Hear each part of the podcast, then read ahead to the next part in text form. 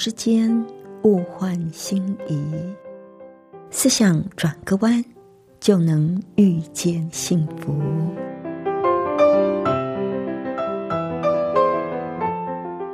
这里是希望之声，我是唐瑶，邀请您和我一起在今天遇见幸福。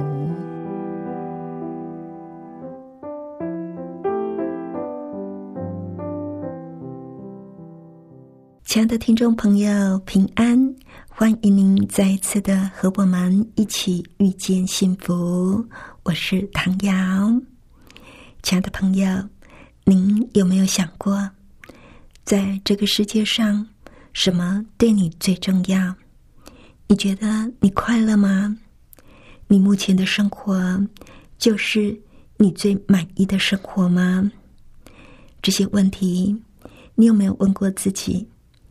也许你曾经问过，可是却找不到答案。或许在我们今天分享的故事里，可以带给你一些想法哦。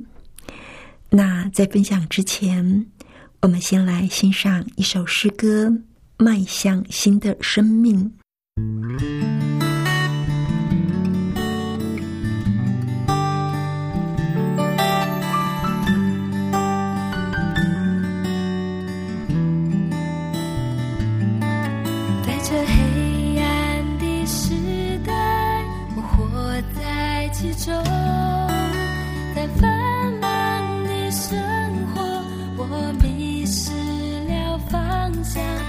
我弥漫的生命，我不愿走下去，恳求怜悯的天赋引领我归向你。我们相信的生命，遗忘将成为过去，你要亲自。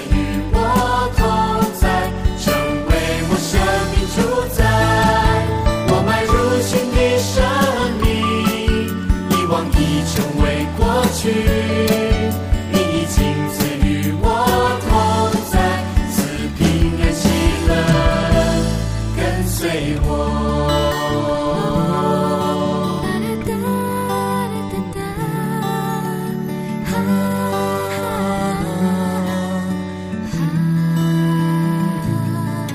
在这黑暗的时代，我活在其中。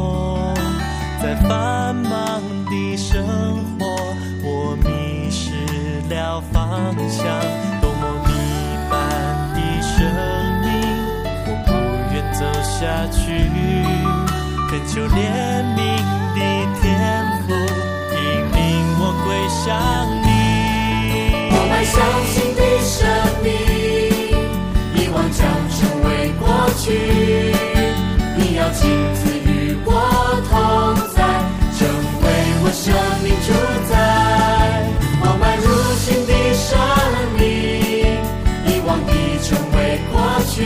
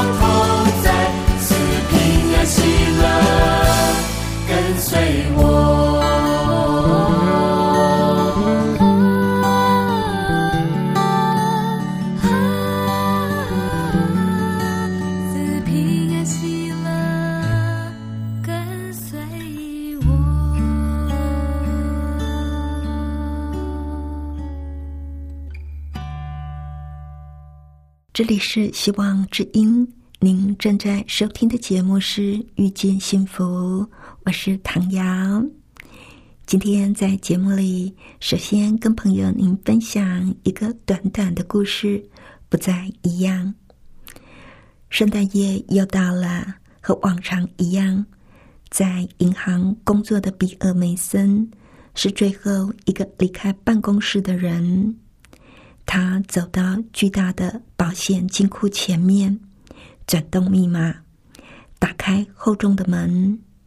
他把门固定好，确认门不会在突然的被关起来之后，就走进保险金库里。保险金库里有很多保险箱，而有一张白色的厚纸板贴在最上层的保险箱上，厚纸板上。写着一行字，比尔看着这行字，思绪回到了一年前的圣诞夜。那一年的圣诞夜，比尔也是进到这个保险金库里。当时他背后的门没有发出任何的声响，慢慢的关了起来。突然之间，他就被困住了。陷在黑暗的恐惧里，他用身体猛力撞击金库的门，却没有任何的反应。他侧开喉咙，大声的喊叫，也没有人听见他的声音。我们都知道，银行金库的门可以说是铜墙铁壁，所以他任何的方法。都起不了任何的作用。比尔开始慌张起来，不知道该怎么办。金库没有定时开门的装置，一定要有人从外面才能够打开。而最快呢，要等到明天早上才会有人来。突然，他闪过一个念头：不，不是明天早上。明天是圣诞节，明天也不会有人来的。他又再一次撞击金库的门，歇斯底里的大叫。最后，他精疲力竭的跪了下来，被吞没在无声的寂静里。他知道，还要再等三十六个小时之后，才会有人来，而他必须在。三英尺宽、八英尺长、七英尺高的金库里待上三十六个小时，这里的氧气够吗？比尔已经汗流浃背，呼吸不太顺畅。他在地上摸索着，在右上角的角落找到了一个圆形的小孔，他立刻就把食指伸了进去。感觉虽然不是很清楚，但是他确定这里应该是通风孔。他知道情况还不至于太糟，还有一些空气进来。过了一会儿，他坐了起来，心里想：应该有人会想到他，他应该不至于被困在这里整整三十六个小时吧。但是有谁会想到他呢？他没有结婚，独居，即使是帮助他打扫公寓的崔迪，也不可能想到他的，因为他一向只有把崔迪当作佣人使唤。而本来他哥哥邀他一起过圣诞夜，但是他觉得小孩子很烦人，又要预备礼物，最后他还是拒绝了。朋友知道比尔钢琴弹得不错，邀请他在圣诞节当天到老人之家弹奏。可是他找了借口推辞了，因为他已经计划要一个人待在家里，静静的聆听新买的镭射唱片，清闲的享受圣诞佳节。他想到这里，脸上写满了失望。没有人。真的没有人会来救他离开这里，根本都没有人会想到他。而他就这样一个人落寞的在保险金库里度过了他的圣诞节。圣诞节过后的早晨，负责检查金库的另一个同事走进办公室，他在规定的时间把金库打开，而比尔就趁着同事回座没有注意的时候，赶快溜出金库。同事们各自忙着自己的事，没有人看到他跌跌撞撞的冲到走廊，跑到饮水机旁。大口大口的喝水，也没有人注意到他离开办公室，搭计程车回家。他回家刮胡子，换上新衣服，吃完早餐之后，又回到办公室。他的同事看到他的时候，只是漫不经心的打了声招呼。不过那天下班之后，他就去见了几个熟识的朋友。也和哥哥聊了天，但是他没有跟他们提到他被困在保险金库里的事。在这个徜徉人类同胞之爱一年当中最重要的节日里，他竟然从人群当中消失了，而且真的没有人想念他，一个也没有。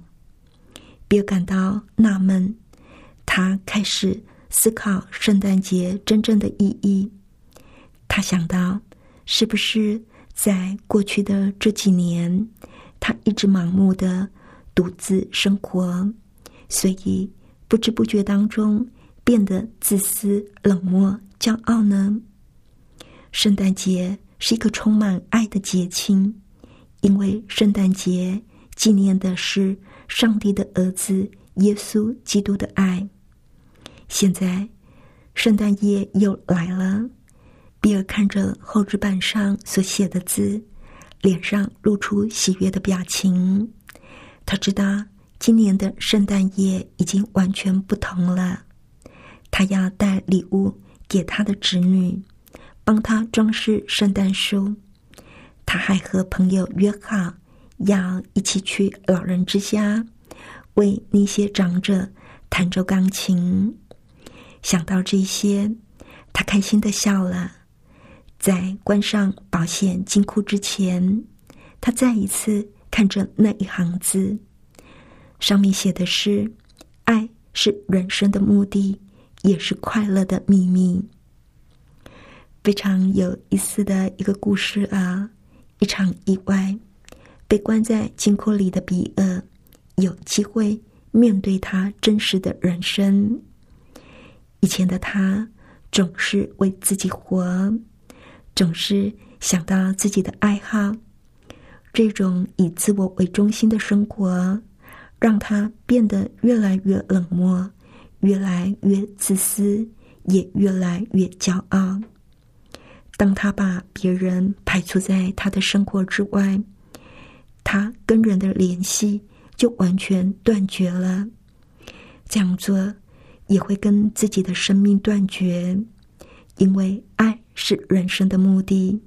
他在充满温馨、充满爱，也是团圆夜的圣诞前夕，一个人孤零零的在那狭窄黑暗的金库里被遗忘，让比尔明白了一件事：这绝对不是他要的人生。在圣诞节。他想起耶稣的牺牲，他想起圣诞节的意义。一场意外的灾难，却是他人生新的起点。比尔找到了他人生的目的，就是去分享上帝的爱，而这也为他的人生带来无尽的喜乐。对比尔来说，从此圣诞节不再只是一个节日。金库里黑暗的一晚，他遇见了耶稣。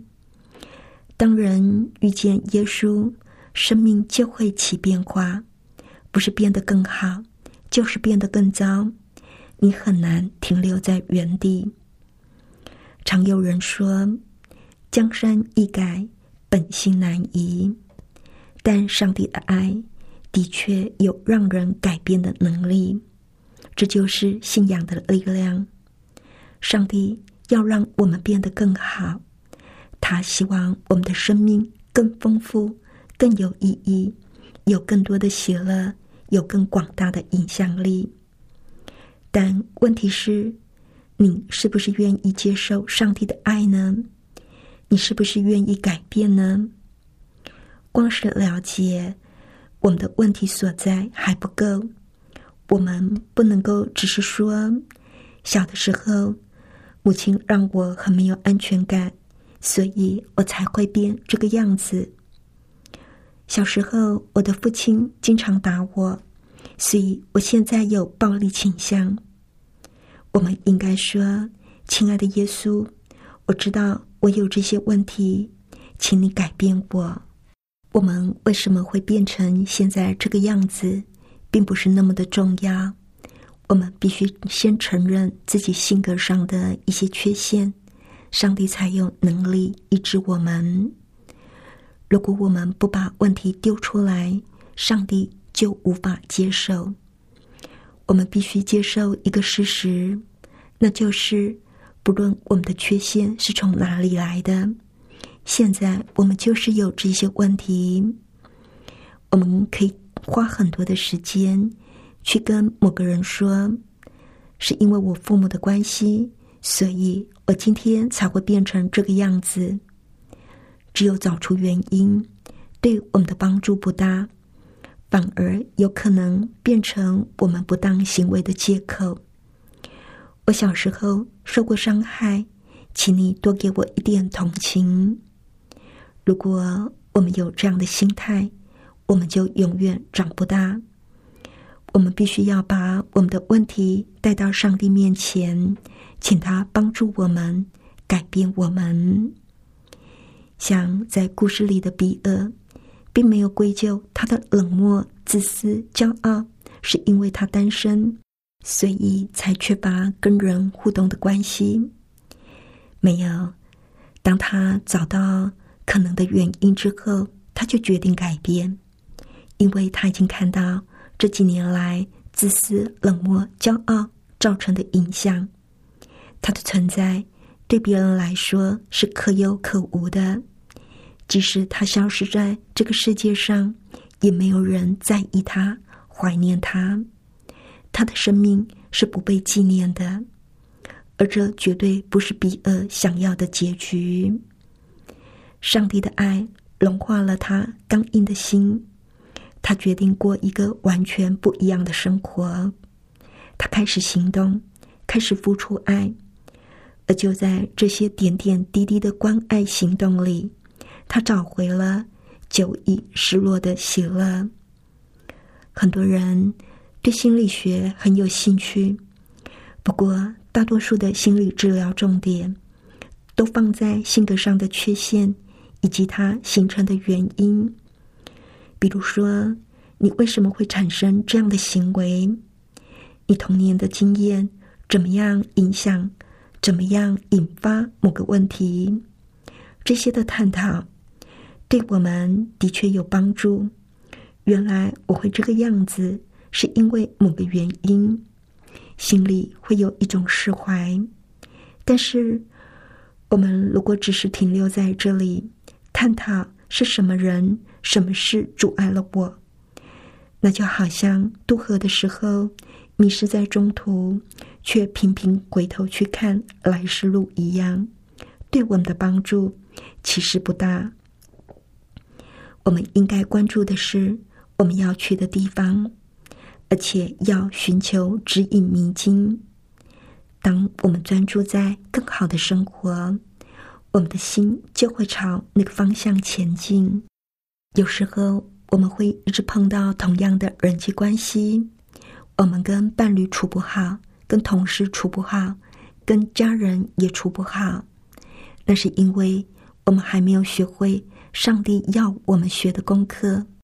如果我们肯虚心的检讨自己，一定会发现，其实问题不是出在对方的身上，而是我们自己的身上。我们可能是太自我，要求太多，也有可能是没有自信、太敏感，随便人家讲一句话就觉得受伤害。我们也有可能太强势，要求身边的人要照我的方式做。我们有可能不懂体贴，把对方的付出当作理所当然。我们可能嫉妒、怀疑、猜忌，总之，我们有很多的问题。我们没有活出生命的完满，我们处在分裂的状态，觉得快要窒息。这个时候，如果我们想要靠意志力来改变自己，我们会发现非常的困难。很多人都曾经想要靠自己的力量来改变自己。结果做不到就放弃了，那是因为我们用错了方法。我们可以透过祷告来创造奇迹。我们要向上帝承认我们已经知错，而且祈求上帝帮助我们改变我们。同时，我们也要祈求上帝治疗我们曾经对别人或者是对自己造成的伤害。亲爱的朋友，不管你的人际关系出了什么问题，看起来有多么的糟糕，你都可以把地狱变作天堂。但这不是靠你一个人的力量，也不是等待别人先改变，而是要有一颗愿意的心，愿意跟上帝合作，一起把像地狱般的人际关系变得像天堂般一样美好。圣经上说：“若有人在耶稣基督里，他就是一个新造的人，旧事已过，都变成新的了。”上帝的爱会改变我们的心灵，他会赐给我们一颗新的心，他也会给我们一种新的眼光。而我们要做的，就是与这神圣的力量连接，这样就会带来改变。最后，我们来欣赏一首诗歌：《主，我献生命给你》。